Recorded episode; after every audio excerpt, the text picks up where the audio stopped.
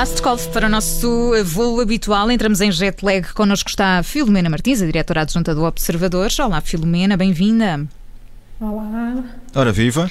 Vamos conhecer as notícias insólitas que trazes hoje e vamos começar pelos Estados Unidos, por Los Angeles. Ai, que É horror. isso, a minha, o meu sotaque hoje está péssimo, mas vamos lá. Los Angeles, Los Angeles é bem assim com um sotaque meio espanhol, meio, meio americano, não é?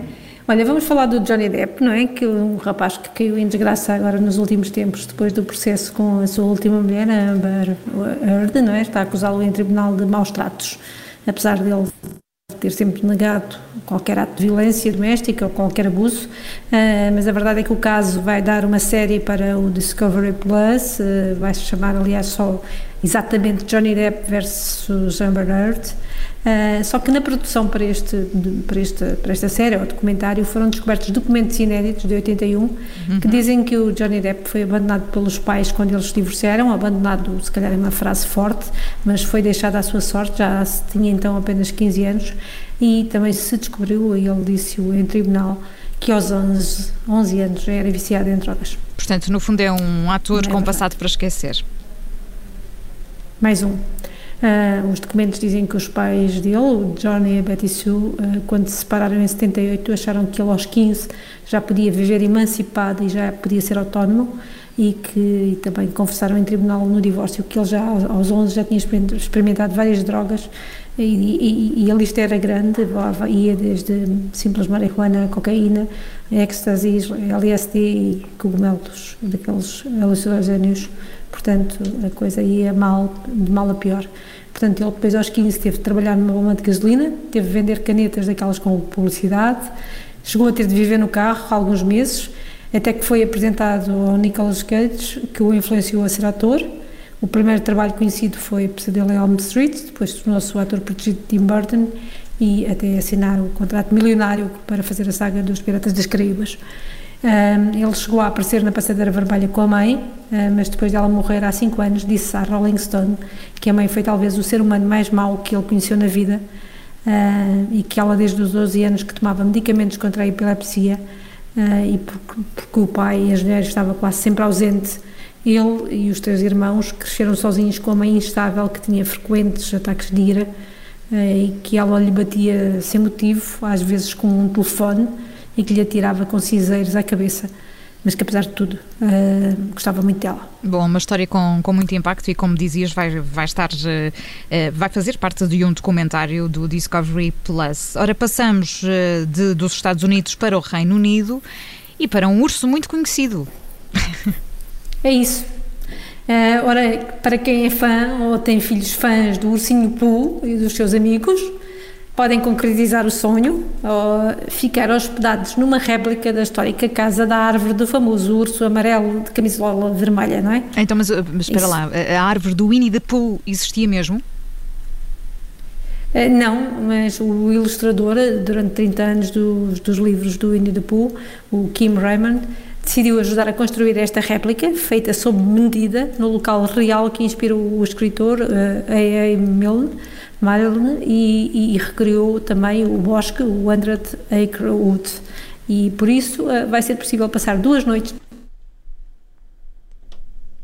Bom, creio que perdemos a ligação com a Filomena Martins, que nos estava aqui a contar que, de facto, vai existir essa réplica Nós ficámos da, a saber que podemos eh, estar nesta casa durante duas noites. da Casa na Árvore do, do Winnie the Pooh. Creio que já temos a Filomena connosco novamente. Filomena, era assim, não é? Portanto, basicamente é possível, vai ser possível passar uma noite nessa Casa da Árvore. A Filomena partilhou connosco umas fotografias e é uma casa com um aspecto incrível, tal e qual como Já é descrita no ouvir outra livro. vez? Estamos sim, Filomena.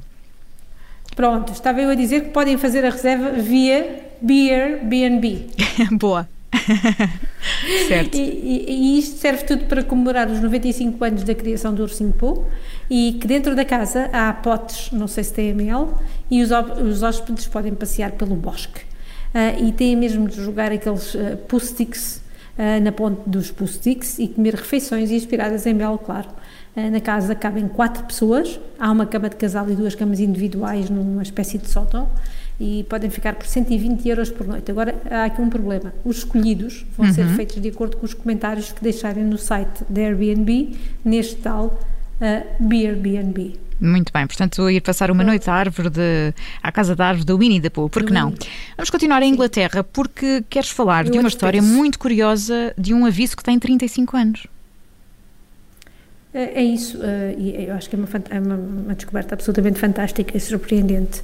Foi um pedreiro, um pedreiro daqueles que fazem remodelações, eh, que, que quando começou a reformar uma pequena loja, eh, estava a fazer a renovação e encontrou um, este aviso com 35 anos, que estava escrito à mão pela última pessoa que tinha feito obras naquele espaço e que o alertava para os vários perigos que ele ia correr quando fosse fazer as obras.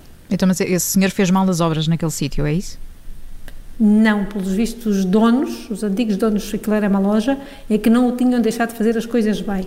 Eh, E o aviso, que aliás o, novo dono não, começou por não dar crédito, eh, dizia que a loja tinha sido renovada em, em 86 eh, e que os donos só lhe tinham pago e mal, abaixo do valor de mercado na altura, o seu trabalho, a duas libras a hora na altura, na, naquela altura. De resto, tinham desmontado e reaproveitado todos os materiais, apenas tinham mandado limpar e mais nada e por isso tinha ficado tudo mal feito. Ele depois avisa que no, no, no, no- no bilhete que deixa que quem fizer novas reformas no futuro deve ter muito cuidado, ah, porque tendo em conta o estado em que encontrou as paredes naquela altura, n- ninguém sabe como estarão quando o seu aviso for encontrado. Ele escreve mesmo que esteve quase a ser ele- eletrocutado, porque tocou sem querer em cabos elétricos todos já desfeitos, e por isso deixou este aviso atrás do quadro elétrico, achando que obviamente quem fosse mexer naquilo desligaria o quadro e, e que tinha e esse quadro elétrico curiosamente tinha os alertas de como fazer eh, em caso de, eletro, de eletrocução, ou seja, como caso acontecesse algum desastre. Portanto, foi tudo ponderado para que ninguém no futuro se magoasse. Olha, E, simpático. provavelmente São- salvou, salvou, salvou, salvou a vida a este novo eh, empreiteiro. São pedreiros assim. honestos. Talvez, É um ótimo, com, honesto. com esses avisos. Muito bem, pronto, o senhor simpático. Às vezes há belas surpresas, belas, não são propriamente belas, mas quando se começam a, Não, esburacar paredes em- nas casas, não é? É, compras uma casa antiga, pelo menos tens lá o aviso que aquilo já está mesmo antigo e para se desfazer, não é? Já não, não, é- não és enganado de todo, De só um todo. bocadinho. Oh, Filomena, vamos terminar precisamente com uma música que fala sobre avisos. É Green Day, Warning. Muito bem, é assim que termina o jet lag de hoje com a Filomena Martins, a diretora adjunta do Observador. Amanhã voltamos a viajar pelo mundo do insólito. Até amanhã, Filomena, obrigada. Então vá, até amanhã. Put your